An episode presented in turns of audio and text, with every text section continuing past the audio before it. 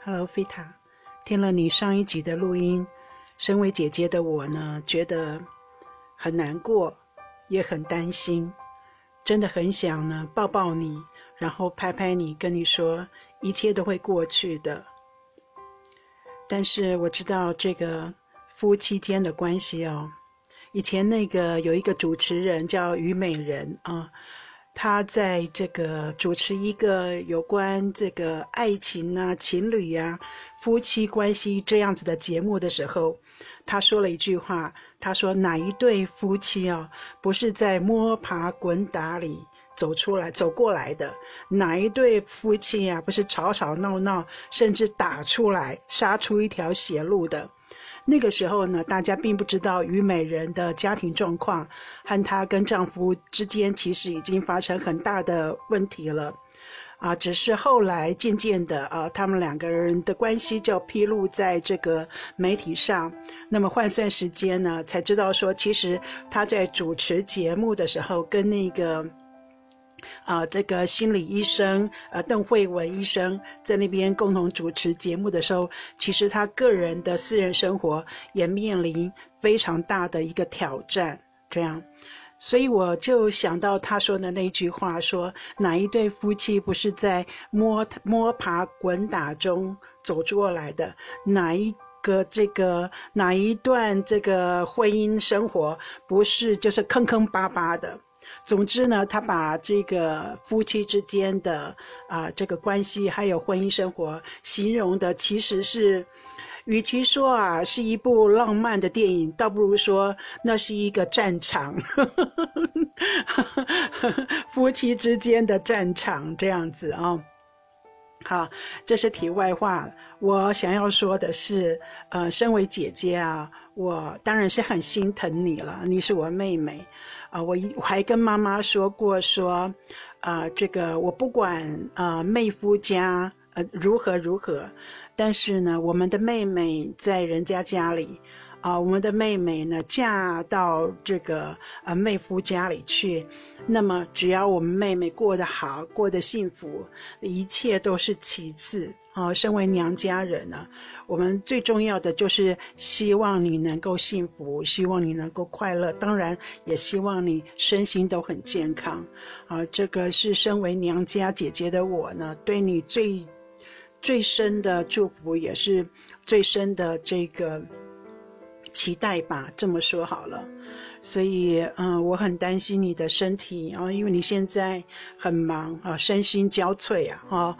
那再来，我也很担心你的这个心情、你的情绪，因为我知道你现在承受了非常大的压力，所以，嗯，我是真的很心疼你的，哦，听了挺难过的。但是呢，站在一个就是说，嗯，也是结婚了的这个已婚中年妇女的角度啊，我来看，我觉得，嗯，其实啊，这个每一段的这个婚姻呢，都是如此的。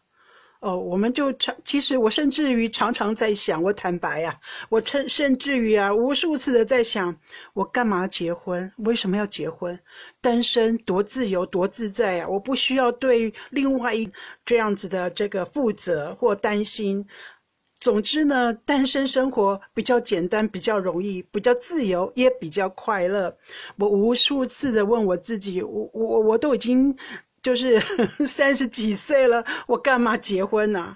都已经晚了，那不结婚就好了。我干嘛结婚了？真的，我我常常问我自己呀，尤其是在我就是情绪不好的时候，啊，或者是遇到挫折的时候，就是跟你姐夫之间有点就是挫折的时候，我就会就老是往这这一个方向去想，就问我自己自己说，我干嘛结婚？给自己找麻烦，找压力。那么，这个甚至于，我甚至于可以说啊，这个在这个婚姻生活里面，哈，不快乐的时候，就是无关乎快乐或不快乐的时候，比快乐的、高兴的时候多得多。这这整个婚姻生活啊，单调、无聊。不快乐、不高兴、不满意的时候，比相对于幸福、快乐、安详、宁静，自由自在的时候多得多。那所以干嘛结婚呢？所以啊，哈，我常常在想说，哈，不只是在啊，我们在讲在讲这个结婚誓词的时候发过誓，说我愿意陪伴这个人一生一世。之后呢，在婚姻生活中的每一天，每一天，我们都重复的问自己。为什么要结婚？每一天，我们都重复的温习着当初在婚姻中所发下的誓言。每一天，我们才觉得、才知道、才了解到，说啊，那个要守住誓言是多么不容易的一件事情呢？好，那么在这个呃夫妻之间啊，最常常有的不高兴吧，常常有的。觉得挫折的情绪，嗯，大概就两种。哈，我不想说这个，在我们这个交换日记当中。有太多的那种知乎者也的八股文出现啊，哦，因为很多人讲着讲着，很多人可能在谈这个夫妻之间的关系的时候，讲着讲着就会讲大道理，尤其是我，我又是你的姐姐，哈，我很自然而然就开始讲大道理，这一点你一定要就是要谅解我，哈，但是呢，我也觉得尽量的。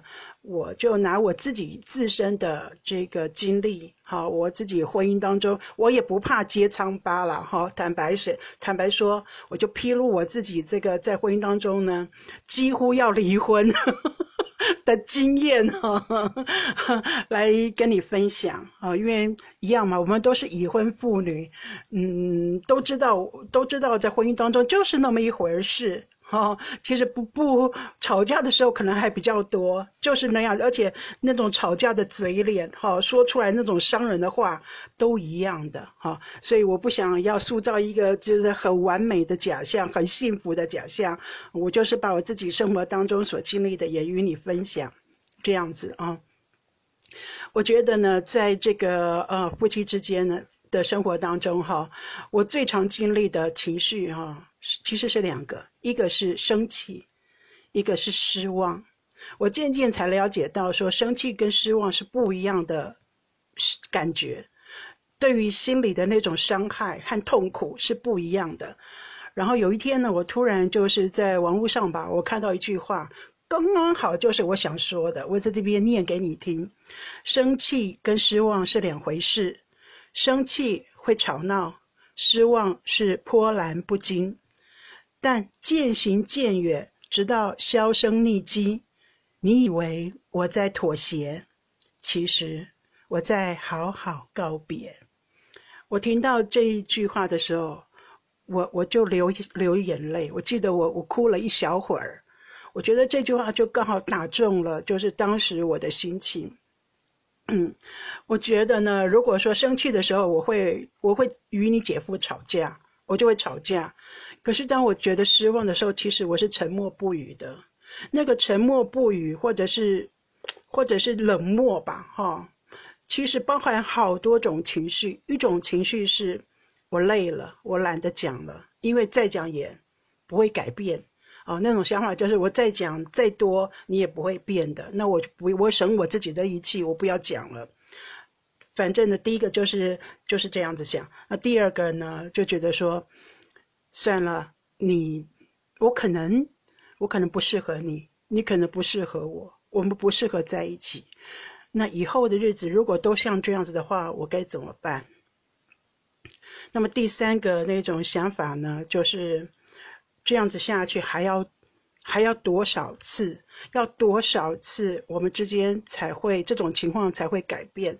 要经历多少次你才会？懂我想说的，要多少次？我们之间的类似为同样的一件事情，不停的这种，你知道冲突，要经过多少次才会改变？我相信，我相信时间会改变人的，但是要多久的时间才会才会改变？这三种想法呢，就会在我的沉默当中，而这个沉默呢，总归来讲，其实都是指向失望，这种失望的那种痛苦感呢，曾曾经。深深的伤害我，什么样的事情呢？就是你姐夫喝酒，他并不是一个酒酒鬼，他也不是嗜酒的人，可是他是一个很容易喝嗨的人。那很容易呢，就是没有注意到自己喝酒的这个界限，过了那一条界限之后呢，他整个人就喝嗨了。无论我跟他讲说少喝一点，不要喝多，多喝水，他都听不进去了。他基本上就是一个喝酒醉的人。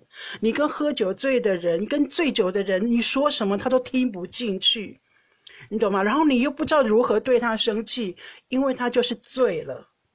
对他不是故意不听你，因为他就是喝醉了，哦，所以，所以，所以，所以你该怎么样对这样子的人生气？他就是介介于那个傻子、疯子、呆子、蠢蛋 的一个状况，你要怎么跟他讲道理？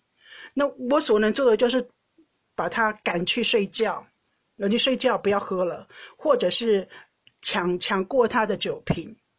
哦，就是强制的不让他喝酒，可是往往我这样的行为就会触怒一个喝酒醉的人，他就会，他是不会那种会打人骂人，他不是这种人，他就会调皮捣蛋，他就会装傻，他整个行为就像一个傻瓜一样。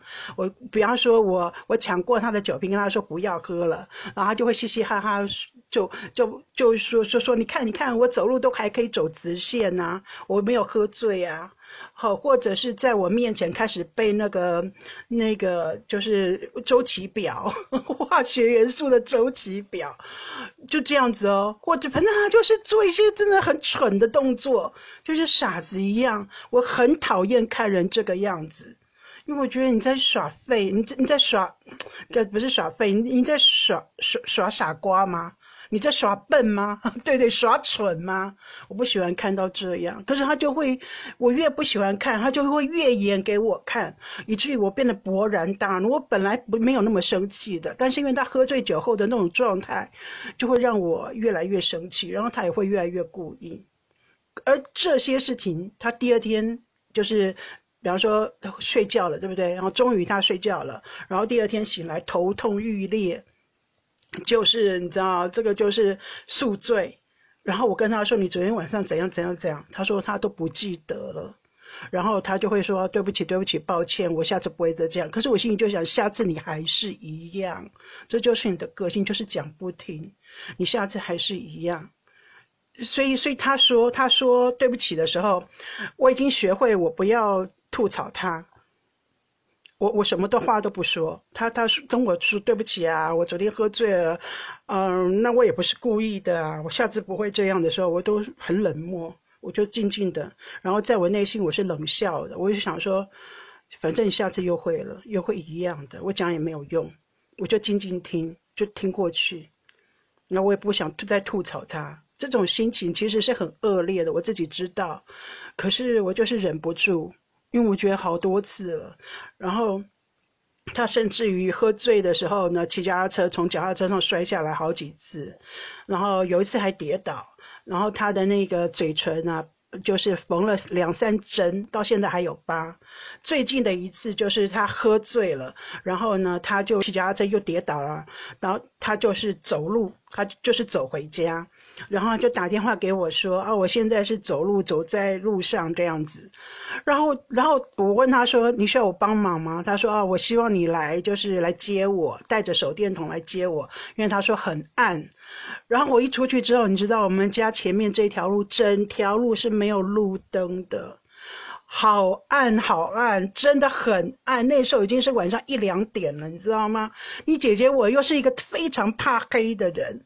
怕黑怕鬼 的人，我真的就是一，我跟你讲，我一面祷告，一面生气，一面哭，我就拿着手电筒，然后走路去找他。这样子，我不知道他在哪里。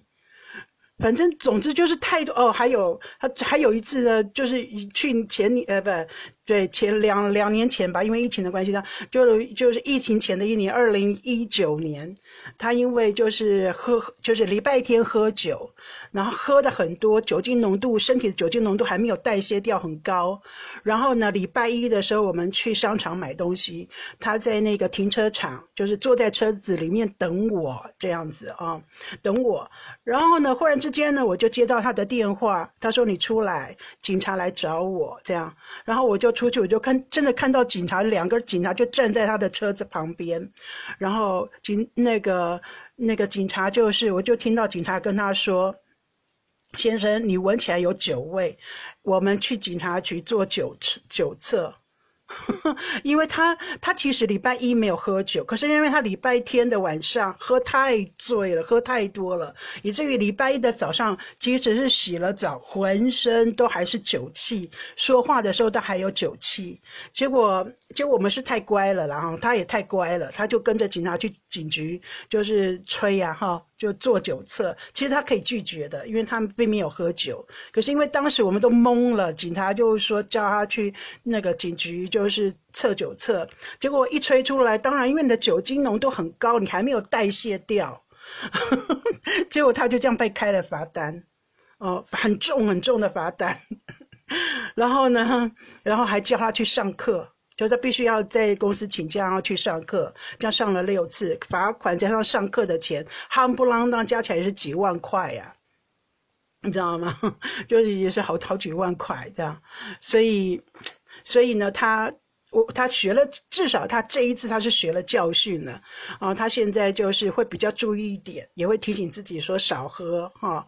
然后我说的话，他也也因为这一次的教训。因为我们他又又赔了时间，又赔了钱，又很丢脸，而且他不能再犯错了，再犯错他驾照就被吊销了。在荷兰是这样，你不能有第二次，你第二第二次再发现到是酒酒驾，就是身体里面酒精浓度很高，你再喝喝开车的话，你被抓到，你驾照就吊销了。所以他不能再有第二次被被就是犯错，也因为这样子，他现在比较听我的话了。你看。我跟他说是都没有用的，是这么，我跟他说没有用，要要他就是学到教训了，才开他才肯稍微听我的。所以啊，因为这件事情，我真的是好多次的失望，我就会觉得说，我怎么为什么这样子的毛病都改不掉？为什么我怎么跟你讲都讲不听？嗯，然后严重的就是伤害到我我对他的信任，因为我一直觉得他就是。就是一个很自律的人，也很守本分的人，就不知道为什么在喝酒这件事情上，他完全都不是我认识的他。虽然说他的那个喝酒后，他是没有那种暴力的倾向，总之他不是那种，就是我们认为的喝酒鬼的那种那那种坏的方面，他就是傻蛋。他喝喝醉之后，他就是一个傻蛋，因为一做一些莫名其妙的事情，然后很驴。很赖皮，然后，然后就是你越你说 A，他就要去做 B，就是总是学不会教训。我就想说，人家喝酒，人家喝酒都还很自律，为什么他的朋友们也都喝醉了，可是人家都还蛮自律的？可是到某一个程度，人家就知道不要喝了，可他就是不停的喝，不停的喝，他可以一个晚上喝十几瓶、二十瓶。然后我都觉得他已经喝到不能，因为喝因为喝酒会一直想要尿尿嘛，对不对哈？他就一直去上厕所，我都觉得你这样很累了，你要不要去睡觉？不要再喝了。他就是停不下来，就一直喝。然后有一次我吵架的时候我非常生气啊，我跟他说：“你干脆去做那个心理治疗好了，我觉得你有病。我觉得你在酒精这上你要戒酒，你要去参加那种戒酒的团体。你在喝酒这件事情上你有病。”我甚至这样子很不客气的跟他讲，然后我甚至也是对着当面骂他说你是酒鬼，这样，alcoholic，我是这样子这样这样这样子骂他，这句是我我的用语当中很不客气的一句话，我是我几乎的心里面是贬低他的，在我心里面当时的我，我在讲 alcoholic 的时候，我是在贬低他的，我觉得你是酒鬼嘛，我是在贬低他的。可是，对呀，这就是失望的情绪。对我来讲，在他喝酒醉的喝酒的这件事情上，我是好多次的失望的情绪。我甚至于就是吵到这种失望的情绪，让我就是已经已经想要离婚了。我觉得我不能再跟这个人再相处下去了，真的。我好几次都想说，趁现在哈，我就是嗯，我回台湾还可以自立的时候，我我好几次就想说，我干脆离婚，我回台湾，我重新开始。真的，嗯，但是，但是还好，但是还好，他被警察抓到，他被警察抓到的这件事哈，救了我的婚姻，嗯，因为我觉得我跟他说，他都听不进去，还有警察抓了他，他也罚了款了，有点学过，学了乖，得了教训，学了乖。至少警察帮了我。我其曾经在我心里面，他每次在抱怨警察、骂警察的时候，你知道吗？被罚款了，被罚的人总是很生气。他就常常在我面前就是骂警察的时候，我心里其实都很开心。我心里就觉得感谢警察，谢谢谢谢你们抓了我老公，不然的话他可能会完全都记不住教训，学不到乖。嗯，甚至于啊，甚至于他有时候就是就还会酒驾。酒驾这件事情多么不不。不能做的事情，是因为他太多次的侥幸了，太多次的侥幸，他还会酒驾，我真的是很生气，很生气，很生气，很失望，很失望，很失望。可是。对啊，所以我才说，我我真的濒临那个离婚边缘。就是我是觉得，我干脆我狠心跟他说，我不要再，我不要再继续过这种日子了。我不要再看到你喝酒了，我不要再做一个你喝醉的时候死活死拖活拖把你拖去睡觉的人。我不要了，我太失望了，我太多次这种经验，我受不了了。我几乎是要跟他这样讲，甚至于我曾经在吵架的时候，我有我有讲出口过。没错，我在跟他吵架的时候，我讲出过，我说那离婚算了，我们不要在一起，我受不了了。我有跟他对他讲过，不过他那时候喝醉了啦，嗯，他可能也记不住我在说什么。但是我们他喝醉的时候，我们吵架的时候，我生气的时候，我有对他说过这样的话，只是他那时候喝醉了。啊，总之呢，这就是这就是很深沉的失望，对一个人，嗯，对一个人。唉，贬低吧，这么讲好了。其实你心打心里面你是，你是贬低这个人的，你是看不起这个人的，所以你就会很失望，因为他不是你预期中那样子的表现，他不如你的预期，达不到你的期望，就失望了。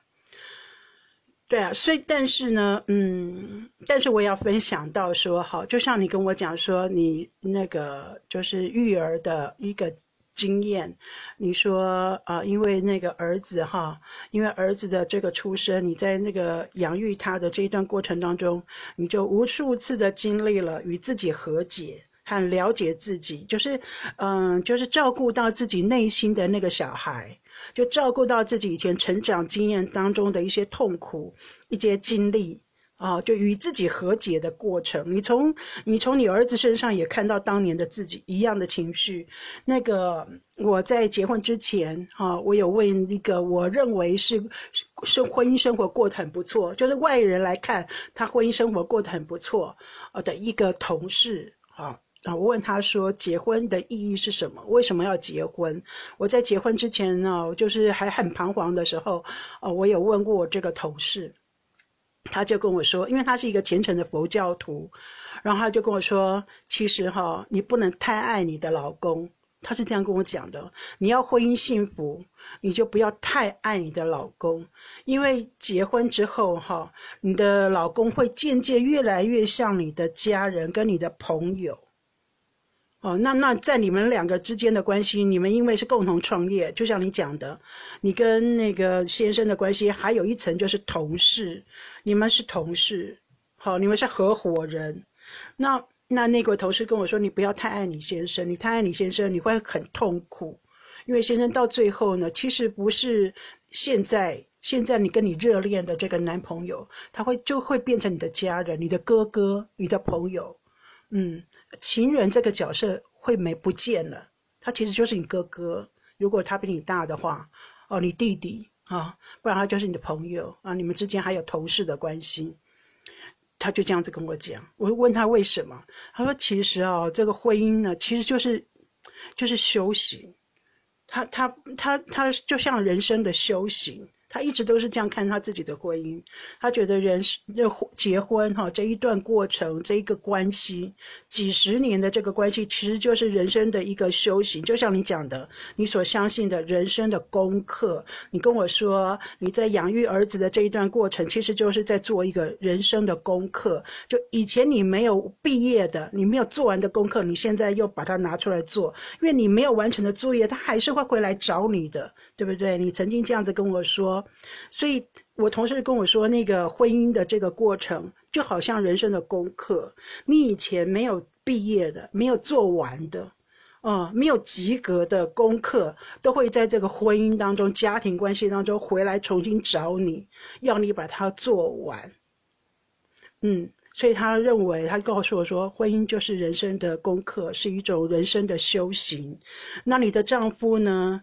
他是就好像是你的同修，因为对他来讲，这个婚姻啊也是人生的功课，所以你们两个其实是同修，佛教徒吧哈，会讲说这是同修，要要以这样子的想法去看，所以你每一次遇到问题的时候，你要跟你的就是同修一起讨论啊，你们遇到什么问题？那如果你的同同修没有办法讨论，因为他还没有进入到你的状况的时候。那你就要问你自己，你先你先对自己跟自己对话。所以他跟我说呢，他其实常常的跟自己对话。他每次跟自己对话的时候呢，他就是在抄经文，因为他是虔诚的佛教徒嘛，他都在抄经文。所以他已经他说他从结婚开始就开始抄经文，他都抄忘记是什么经文，就是同同一同一个经文啊，哈。他说，他就常常在抄经文，他现在已经都可以超过超出了好几本书，可见他抄多多。他每次跟自己对话的时候，就是他现在没有办法了解他的时候，他就在抄经文。因为他说，嗯，婚姻就像修行，那现在自己的心静不下来，他就用抄经文的方式让自己静下来。这样，那我也曾经问他说：“如果你对你老公，就是如果老公做不好的事情，然后你很失望的时候，你怎么办？”那尤其是我跟他有，那时候是聊到说有关这个外遇了哈，那个第三者外遇这样的事情，那他就跟我说呢，其实啊，就是因为你不要那么爱你先生，所以当你先生犯了错误的时候，你会比较冷静的去看他。他就跟我说呢，如果说真的有一天他先生出轨了或有外遇了。他他他会跟那个第三者讲说我会放手，哦，但是你要记住哦，一旦是哈你你要愿意要跟这个男人在一起之后，你不只要捧他家的饭碗，你还要捧他家的尿桶，就是说你就会变成一个做妻子的角色，你愿意这样做吗？这是可是很辛苦的角色，你愿意这样做吗？你愿意我就放手。所以我就想说，你真的能够那么样的利落吗？他说可以，因为他就是认为这个婚姻就是一段修行，嗯，那修行的人到最后就是六大皆空嘛，对不对？对呀，其实就是一场空啊，人生就如一场梦，没有什么放不下的。他是这样子跟我讲，当然他的道行已经很深了啦，哈，是我没有办法顿悟。但是他他也说了一件，就是说，其实呢。你我们会觉得失望，哈，是因为期待你有错误的期待。你对这个婚姻关系，如婚姻啊，如果期望太高了，当他一旦不如你原来所期望的，你就会有深深的失望。你对你的老公啊，你对你的先生有错误的期待。失望都是由错误的期待来的，你有错误的期待，那以至于呢，当他不如你的预期，他的表现不如你预期的时候，你就会很失望、很挫折。所以，其实失望的情绪，是你给了。错误的期待，如果你的期待不是这样，甚至于你没有什么期待，你的期待值很低的话，你不太容易感觉到失望。所以他他就是这样子跟我说的，就像他说，你不要太爱你的先生，你太爱你的先生，你会把太多的期望加注在他身上。可是他是人呐，他跟你一样是人，是会犯错的，是不完美的。他有他自己的个性，那一旦他不如你的预期的时候，你就发现到他跟你想象中你所爱的那个人不一样的时候，你就会有很大的挫折。所以他就是提醒我，婚后要把你的先生当成你的家人、你的朋友、你的同学、你的同修，要去过这样的婚姻生活，陶成自己，这样要欣赏对方。我觉得到现在哈，我都觉得他跟我说的这些话对我就是，我觉得受用很大，真的，我觉得受用很大，嗯，然后。然后我觉得了哈，我觉得就是跟你姐夫这样相处下来哈，我已经抓住了他要什么的那种那种点，嗯，我也许不是一个全面都好的人，但是我知道说，呃，你姐夫他喜欢什么，就某一个他喜欢某一个状态中的我，我会很刻意的常常去表现他喜欢我的那种状态，嗯。然后我也我也知道说，你知道吗？哈，他有三个姐姐，他是家里面的老幺，所以他三个姐姐其实都很强势，都很强势。所以我觉得在他内心里面有一个小男孩，他很希望得到别人的赞美跟尊重、喜欢，就是说。夸奖他吧，这么说好了，夸奖他。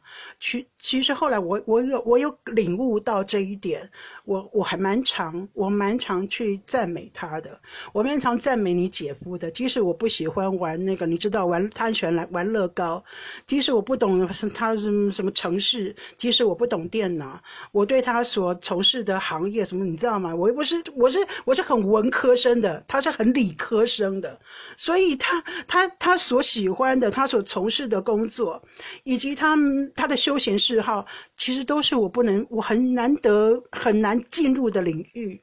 可是我常常赞赞美他，我觉得他做的很好。即使我不了解，我都说你做的很好，我很佩服。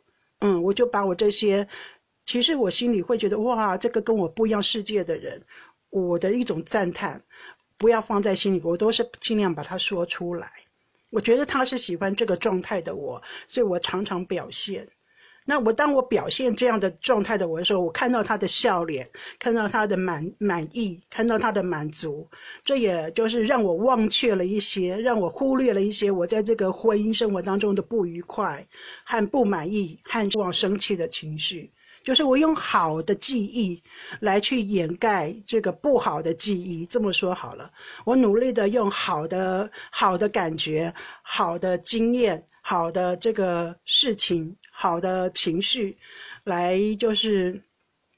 盖掉哈，来让我忘记了，或者是掩盖掉了，因为时间会排挤嘛，人的那个大脑的容量也是会有也也是有限的，会排挤的。我用这些好的经历去盖掉，去排挤掉，嗯，我其实曾经有的这个失望啊、难过，我们夫妻之间吵架的这种记忆。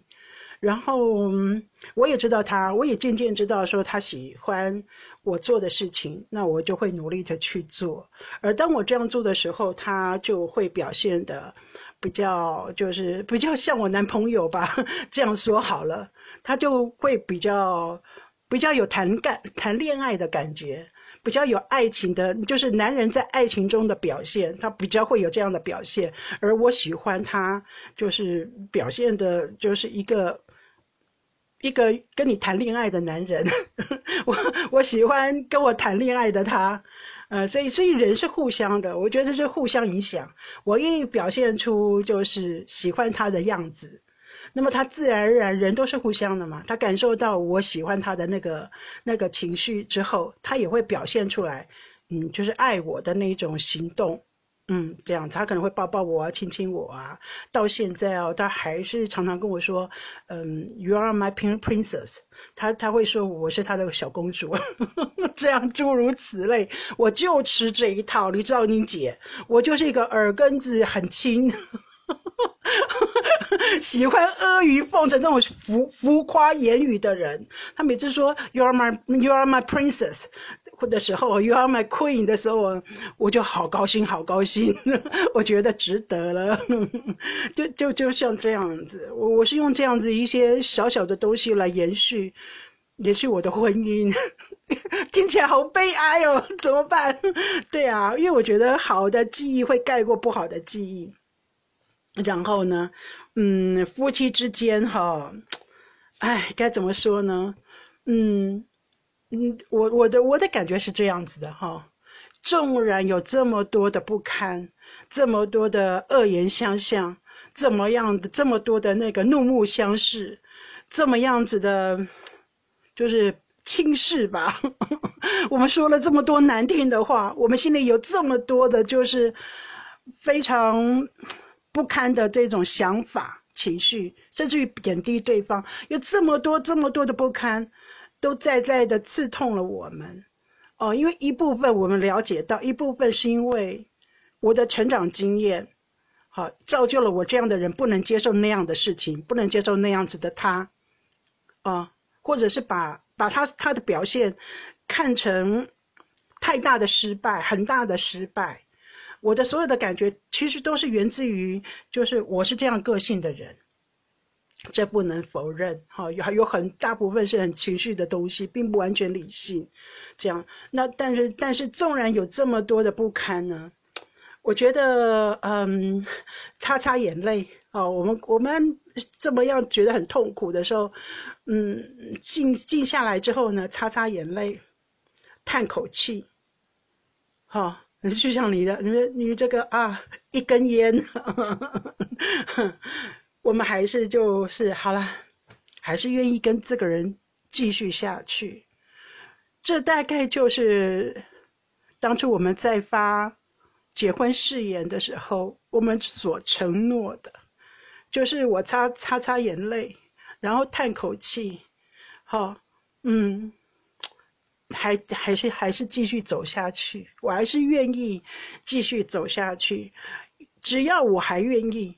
这就是我所有的这种反省跟挣扎，就是我对结婚诺言承诺的实践。我是这样子认，我就会觉得我自己很伟大。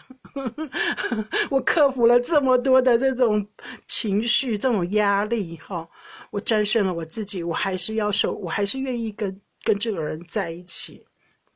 嗯，这样不勉强，我还是愿意跟这个人在一起。这样，因为我觉得我现在所有经历的这些呢，他都知道。而我们所有共同的这种回忆，嗯，将来不会有别人，不会有别人知道了，只有他能够了解，因为是我跟他共同经历经历的，我只能跟他说，也只有他懂。这些经历呢，我就算跟别人讲，别人也不会懂的。所以这是，不管是好的还是坏的，我跟我跟先生一起，就是一起建构出来的回忆，一起建构出来的经验，一起建构出来的生活的点点滴滴，都是只属于我跟他的，这是我们共同的东西，不会有别人在，不会有别人懂的。这个应该就是夫妻之间的爱吧，这才是夫妻之爱。嗯嗯，我我是这么觉得的。好，希望我我日后的那个生活还一能一直能够秉持这样的想法，因为我觉得这样的想法救了好多次的我，就是即将要放弃的我。然后，就像我讲的，时间也是会改变人。我在成长，你就他对方也在成长，他也是会改变的。然后我们只要一起的往好的方向改变。终究，哈，终究就是现在的起起伏伏、曲曲曲折，这种不如意，其实都是我们各自在，你你要你你你，就是各自在面对自己的不堪，各自在面对自己的就是，就是，呃，该怎么讲呢？个性当中很难受的地方，我相信不只是你很痛苦，他也很痛苦，对方也很痛苦，我们彼此都在各自的这个困难当中匍匐前进。等到过了这一关，我们两个都顺利的通关了。我们是同修嘛，对不对？你你也在修你的，我也在修我的。我们现在都有困难了，然后我们彼此的度过了这个这一关之后，哎，可能又是坦途一小段坦途，我们又可以手牵手，再往这个在这个坦途上面呢走得顺一点，走得舒服一点，好，走得轻松一点，直到下一次我们又遇到另外一个山丘，嗯。就是同修嘛，好，兄弟跟都是同修登山，各自努力，现在都是在彼此各自努力、各自难过的路上，嗯，爬过这个山丘就是坦途了。希望还是可以一起手牵手走下去。如果真的不能、无法手牵手走下去，那么这也是选择。嗯。嗯，大概就这样吧。好，我今天这样拉拉杂杂，我也不知道我说了什么。嗯，其实我在说的过程当中，我也是在想好好多事情，我跟你姐夫之间的好多事情。哎呀，想一想，现在现在也都过去了，哦，也都过去了。那么这一路上面呢，我觉得自省很重要。啊，我这一点我倒是倒是很佩服你。你是一个很年轻的时候，很早的时候，你就一个很会自省、自我对话、自我觉察的一个人。这一点我很佩服你。你有一个老灵魂，这是我常常跟你说的。你有一个老灵魂，嗯，希望这样子的个性哦，能够帮助你度过人生当中很多嗯，就是难过的时刻。好啦。就讲到这里啦，这是交换日记的第呃第几集啊？第十一集啊，我是姐姐，我们下次再聊喽。